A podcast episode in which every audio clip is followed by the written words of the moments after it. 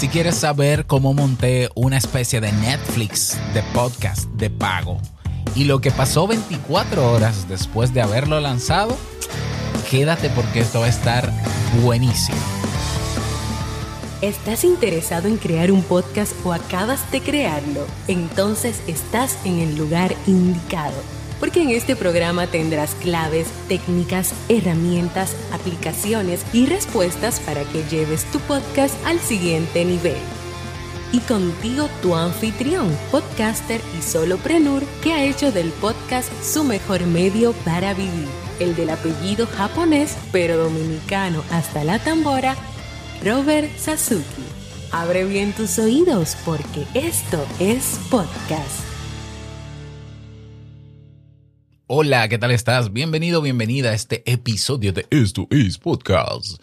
Episodio 224. Yo soy Robert Sasuki, capitán de Kaizen, la academia donde tienes todo lo que necesitas para crear, crecer, monetizar, vivir de tu podcast como lo hago yo y mi familia. Así es, ya he metido a mi familia a vivir del podcast. Claro que sí. Y eh, también productor, fundador de Sasuke Network, que es la plataforma donde tienes contenidos de calidad eh, apto para, para todo público, ¿ya? Y de la plataforma que te voy a hablar, aunque hablé el lunes como lanzamiento, porque el lanzamiento apenas fue hace 48 horas, en el episodio de hoy te voy a hablar de cómo lo monté.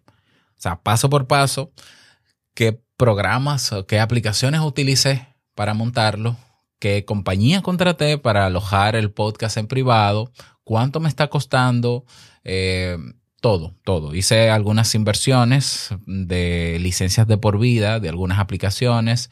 Todo eso te lo voy a contar y te voy a contar cómo nos fue ah, luego del lunes, que fue el lanzamiento de Sasuke Network. Así que si quieres saber todos los detalles y que puedas también socializar con nosotros con tus dudas, preguntas en nuestro grupo de Telegram, pues naturalmente recuerda, porque creo que lo había mencionado o el lunes pasado o lo mencioné la semana pasada, esto es podcast. Los lunes va a tener un episodio en abierto para todo el mundo, pero de martes a jueves, los cuatro siguientes episodios de la semana los vamos a tener dentro de Sasuke Network, como este mismo episodio que estás escuchando.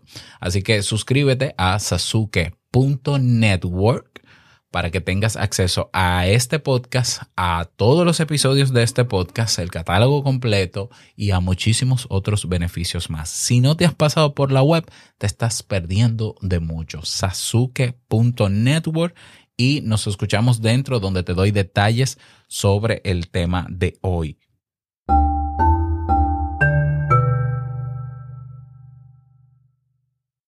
Bien, y esta va a ser la presentación tradicional que voy a hacer, o sea, de todos los episodios, para luego cortar, luego del sonido del audiólogo, cortarlo ahí y ponerlo como avance en los episodios en el feed abierto de estos podcasts.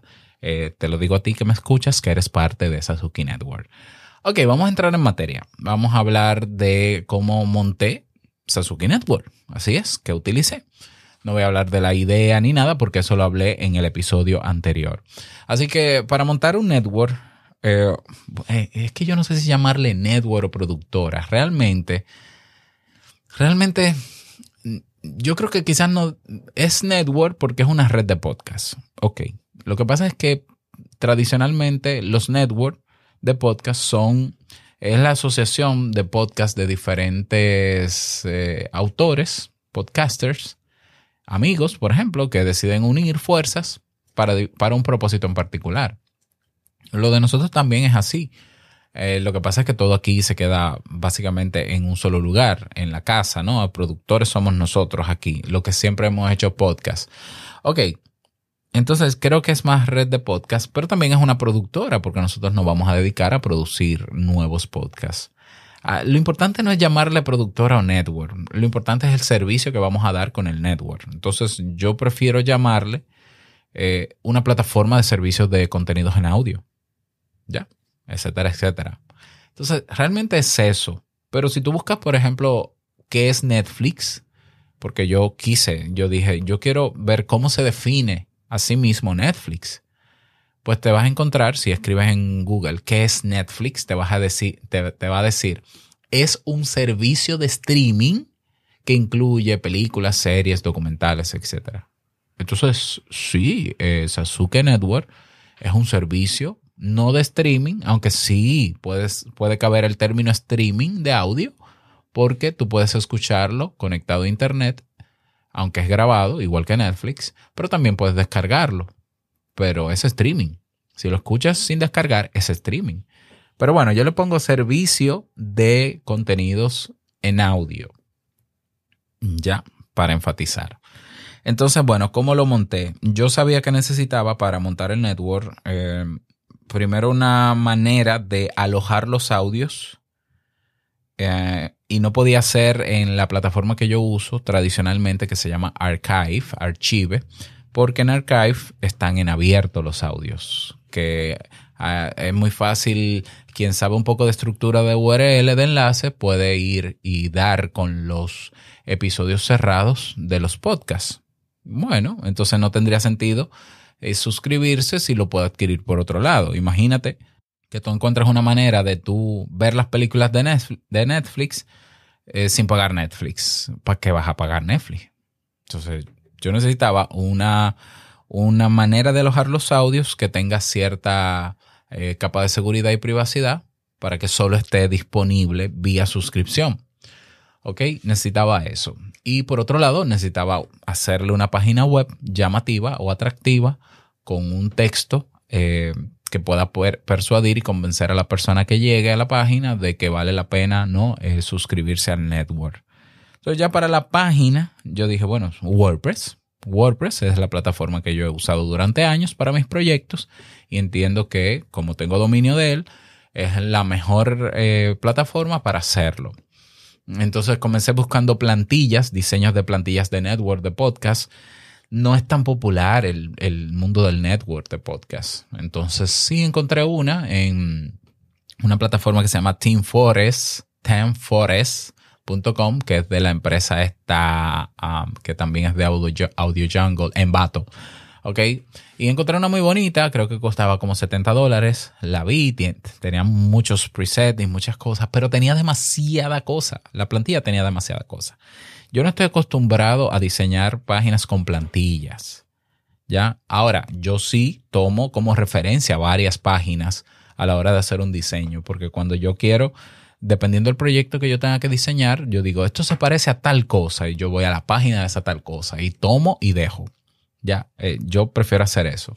Pero yo suelo diseñar en blanco, o sea, con una página en blanco, a mano, todo, todo, todo a mano. A veces lo boceto, a veces no hago boceto. Entonces ya la página lo tenía resuelto porque yo tengo mi servidor web, solamente tendría que comprar el dominio, ya tenía el dominio, lo había comprado hace meses, sasuke.network, me costó 7 dólares más o menos. Creo que se pagan 7, 8 dólares anuales. Lo compré en Namecheap, Namecheap, namecheap.com, eh, que tiene muy buenos precios y que es una plataforma bastante estable. No recomiendo comprar dominios en GoDaddy en absoluto. Son caros y malos. O sea, el dominio no es malo, pero no me gusta esa empresa en absoluto. y mira que tenía más de 30 dominios en GoDaddy y los migré para Cloudflare, que es un servicio de entrega de contenidos, un CDN, que me ayuda a agilizar la presentación de los contenidos en las páginas web. No me voy a meter en muchos tecnicismos porque creo que no vale la pena en este momento.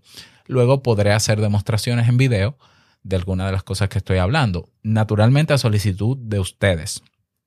Entonces, ya yo había comprado el dominio, instalo un WordPress en mi servidor, lo dejo ahí y, comencé a preocuparme por, ok, ¿dónde voy a alojar esto? Y una noche me senté y dije, ¿qué hay en el mercado para podcasts privados? Yo sé que existe Mumbler, que es muy buena plataforma.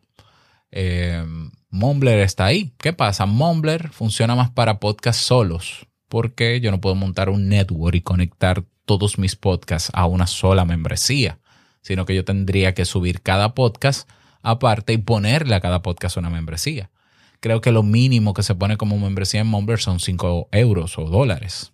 Entonces ahí no me cuajaba porque si yo iba a tener más de 10, 10 podcasts y una persona quería suscribirse a 10 podcasts iba a pagar 50 dólares. es una locura, o sea, no, no puede ser. Yo quería que la gente pagara por todos los podcasts un solo monto, pequeño o justo, vamos a decirlo así. Entonces, no, es como un Netflix, por tanto, no puede ser en Mumbler.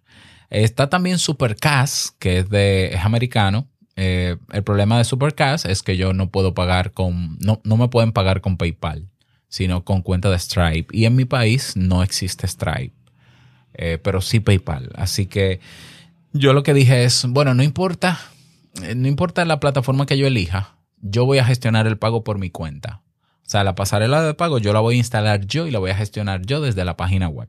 Así que lo que quiero es un hosting que me dé un RSS feed privado por cada podcast, que sea seguro y eh, que me aloje ahí de manera ilimitada los audios y que me dé un buen soporte. Estoy dispuesto a pagar para tener un buen soporte, un buen servicio, que si algo no se escucha bien, que me resuelvan, que si y así sucesivamente. Entonces la página serviría como el escaparate, eh, donde la gente ve todo lo que hay, tiene un vistazo rápido, pero cuando ya se suscribe, pasa a la compañía, o sea, a los servicios de la compañía para poder escuchar los podcasts.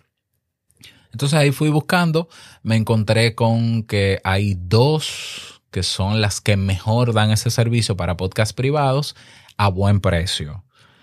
Eh, o, o relación calidad-precio, ¿no? Está transistor.fm, y está castos.com. Transistors.fm me gustó. El, el, único problemita es que la, el pago de 19 dólares mensuales, que es el plan más básico que tiene, solo es hasta 50 suscriptores. Yo sabía que iba a tener 30 suscriptores mínimo. ¿Por qué? Porque todos los de Te Invito un Café se iban a mover allá y todos los de la zona VIP se iban a mover allá y sumaba más de 30.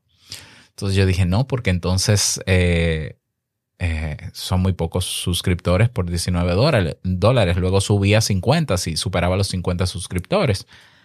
Por lo demás estaba muy bien, está muy bien el servicio de Transistor. Entonces eh, vi Castos. Castos te da el mismo servicio, te da un RSS feed privado por cada podcast y te permite por 19 dólares al mes tener hasta 100 suscriptores. Y no importa eh, a cuántos podcasts que tú, tú, podías agregar eh, cada suscriptor, te cuenta como un solo suscriptor. Es decir, si Eric, por ejemplo, que me está escuchando seguro, si yo agrego a Eric en mi cuenta de Castos y le habilito que pueda escuchar todos los podcasts, y son 50 podcasts, sigue siendo un suscriptor. ¿Ya? Eh, Castos me permite, me permitía migrar todos mis podcasts, de, eh, todos, o sea, estamos hablando de que yo migré más de 2.000 episodios de todos los podcasts. Eh, me dan el soporte y creo que el máximo de descargas que aguanta el plan de 19 dólares mensuales son 20 mil, que son demasiado para las descargas que, que, vamos a tener con 30 o 40 miembros hasta ahora. Y algo que tiene Castos que no tiene ninguna otra plataforma es que eh, tiene una aplicación móvil dedicada para podcasts privados. Eso a mí me voló la cabeza porque yo pensaba en crear una aplicación. Yo dije, ah, pero no tengo que pagar la yo no tengo que crear una aplicación nueva para esto, porque para mí siempre tuvo sentido que si la gente se iba a suscribir a un network para acceder a decenas de podcasts, que sea en un solo sitio. Que sí, que se pueden agregar el RSS feed de cada podcast, sí, pero Netflix, eh, estoy pensando como Netflix. Netflix tú ves todo en un solo sitio. Yo lo quería exactamente así. Entonces ya Castos me daba esa posibilidad. Y Castos me daba la, libertad de yo gestionar el, pago y las suscripciones por mi cuenta. O sea que ellos ni se meten con eso, ni te van a cobrar comisiones por eso. Tampoco te cobran comisiones por eh, suscriptor añadido. No. De hecho, yo agrego manualmente cada suscriptor, pero yo gestiono la membresía por mi cuenta directo con PayPal en mi caso. Un éxito. Entonces, eh, contraté los servicios de Castos dos, semanas antes de montar la plataforma. Comencé a migrar, tuve algunos problemas migrando. Eh, algunos episodios se pasaban, otros no, a veces sin descripción, con descripción. Fue un poquito tedioso. Lo que hice fue, bueno, como ya estoy contratando, ya yo soy cliente, déjame decirle al soporte técnico que me migren ellos todos mis feeds y que lo hagan de la mejor manera. Y en eso pasaron una semana y media. Y, pero ellos se encargaron y migraron todo. Excelente. Hice algunas pruebas. Todavía hay cosas que arreglar, arreglar en, en, algunos podcasts. Por ejemplo, si tú vas al podcast de Entre Pareja, vas a ver que, no, que hay un episodio cuando deberían haber 30. Porque no, no se migró bien el audio, pero eso ya yo lo voy a estar arreglando esta semana. O sea, son cosas que ya yo puedo manejar. ¿Ya? Me encanta Castos porque como ellos tienen el alojador, tienen el hosting o el disco duro donde se guardan los audios y me dan una plataforma, yo puedo eh, editar todo muy rápido sin que se sobrecargue mi servidor. Ellos tienen la capacidad para sostener todos los cambios que yo haga por día. Entonces, eso me encantó y tener un soporte es como tener a alguien ahí que te va a ayudar para que tú hayan cosas que tú no tengas que hacer. Estoy pagando hasta el momento, hasta que lleguemos a 100 suscriptores, 19 dólares mensuales en gastos. Bien, entonces listo, moví todo, hice pruebas, instalé la aplicación que todavía está un poquito verde, pero ahí está. Eh, tengo, estoy enviándole constantemente reportes de errores en la aplicación para que la mejoren, pero tienen un equipo que responde. Eso es importante. Ok, entonces ya teniendo Castos, sabiendo que esa es la que vamos a utilizar por el momento, y fíjate que yo puedo montar todo eso del feed privado en un WordPress utilizando el plugin PowerPress. El problema es el hosting el alojamiento. Iba a tener que ser en Archive. Entonces, o si no, iba a tener que pagar por una por un alojador. Pero si hay un alojador que me da feed privado, óyeme, no me voy a complicar.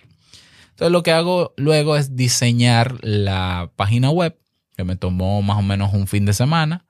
Eh, conectarlo con la pasarela de pago de PayPal, donde creé un botón de suscripción y lo anexé el botón ahí, hice la página de las instrucciones, hice, le hice a, los podcasts que ya tienen episodios, le hice una página de aterrizaje o de presentación, revisé la indexación en Google y demás, y listo, y lo, y lo lanzamos. Ahí hay un, un software que compré con licencia de por vida que se llama Rumble Studio, que lo reseñé hace unos episodios atrás porque voy a tener episodios, eh, podcast de entrevista y voy a hacer esas entrevistas de manera asíncrona.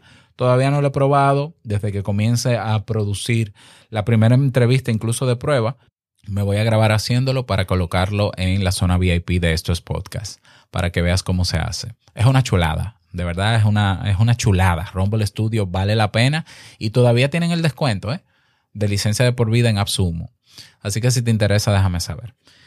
Entonces eh, se lanzó el lunes pasado, se lanzó, eh, los planes era hacer el suficiente ruido y la estrategia de promoción que utilizamos es el RSS feed de los podcasts que ya tienen episodios en abierto, que no son privados.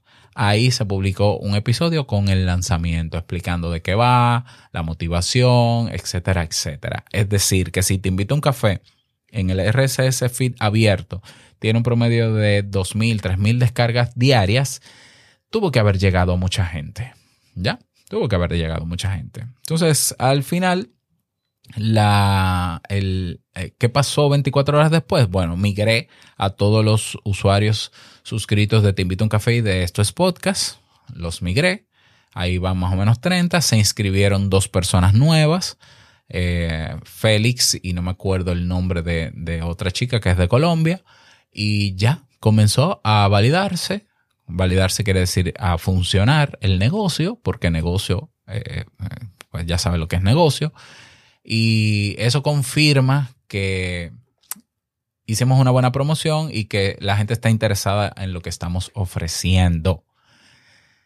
Lo último que hice ayer, aunque no tiene que ver con el lanzamiento, pero sí me va a ayudar más adelante a ahorrar costos y a, no verme limitado es que compré una licencia de por vida de Auphonic, pero Auphonic no desde la nube, sino como eh, aplicación o software descargable para escritorio, para PC. Yo estaba pagando 23 dólares mensuales creo que durante cinco años. Calcula cuánto yo gasté. No fue gasto, fue inversión. O sea, yo le pagaba 23 dólares mensuales a Auphonic cada año. Y eh, cada año eran 276 dólares. Vamos a poner que yo dure cuatro años. Yo he invertido en Auphonic 1100 dólares, 1104 dólares. Bueno, pero ellos tienen un software, yo lo sabía, lo que pasa es que me gustaban los detallitos de la nube, pero yo creo que puedo ya prescindir de ellos y la licencia de por vida me cuesta 90 dólares. Simple y sencillamente. 90 dólares. No tengo que volver a pagar nunca más.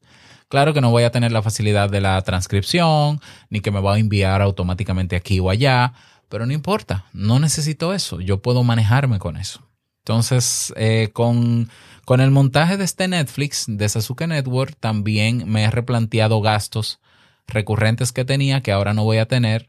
Eh, ¿Para qué? Para maximizar las ganancias, la rentabilidad del negocio y quién sabe si en el futuro necesite comprar otros programas y demás que me ayuden a producirlo.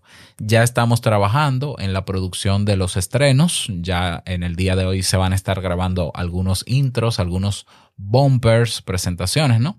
De algunos de los podcasts. Ya estoy recopilando episodios que se habían grabado de otros segmentos que ahora son podcasts y estamos avanzando y sobre todo estamos contentísimos con la respuesta de los usuarios y con saber que se podía hacer. ¿Cuál es em, el trabajo de aquí en adelante? Mucha publicidad y mucho marketing. ¿Qué es lo que vamos a vender? No vamos a vender un network, no vamos a vender una productora, no vamos a vender el nombre Sasuke Network. Tengo un amigo que me dijo, pero no le pongas Sasuke Network, ponle un nombre más corto. Yo, mira, es que yo no voy a vender un nombre. Yo voy a vender cada podcast como un producto. Yo voy a vender un contenido atractivo a un grupo específico de gente. Eh, por ejemplo, el de entre pareja. Nosotros vamos a vender contenidos relacionados a temas de pareja con los beneficios que eso suma, ¿no?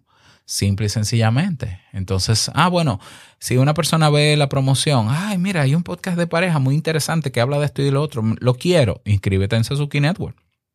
Es decir, vamos a usar el marketing tradicional como debe de usarse. Netflix, aunque ya tiene un nombre posicionado en el mercado, lo que, te, lo que más va a promocionar en sus campañas son series y películas, no es el nombre. Claro que la gente ya sabe que se trata de Netflix porque hay un logo bien, muy bonito, pero la gente lo que quiere son series y películas. Lo que la gente habla sobre lo que está en Netflix es de series y películas. ¿Ya? Entonces, ese es el mismo enfoque que nosotros vamos a tener. Eh, yo espero que este eh, episodio te sirva de inspiración, de que se puede. Nos, fíjate que nosotros nos estamos centrando en un nicho particular de gente que busca contenidos que tengan que ver con desarrollo personal, con temas de familia, de pareja, de hijos y demás, que no es, que no es chiquito, ¿eh? ese nicho no es pequeño, eh, pero que te sirva de inspiración, que sí se puede, sí se puede crear podcast de pago eh, con, calidad y sobre todo respondiendo a lo que la gente anda buscando, porque los temas que nosotros tenemos, la gente lo anda buscando. ¿Ya? Y claro, es un trabajo como cualquier otro, exige inversiones, fíjate en todo lo que yo he invertido y seguiré invirtiendo. Eh, pero hay cosas que quizás ya tú dominas. yo en mi caso tuve la ventaja de que domino el diseño web con WordPress, domino la producción de contenido, se me da muy fácil, muy fácil y lo disfruto también. Y la parte de marketing, que tengo años haciendo marketing en Internet. Entonces yo sabía que iba a funcionar y está funcionando y seguirá funcionando. Así que lo que nos queda es seguir creciendo.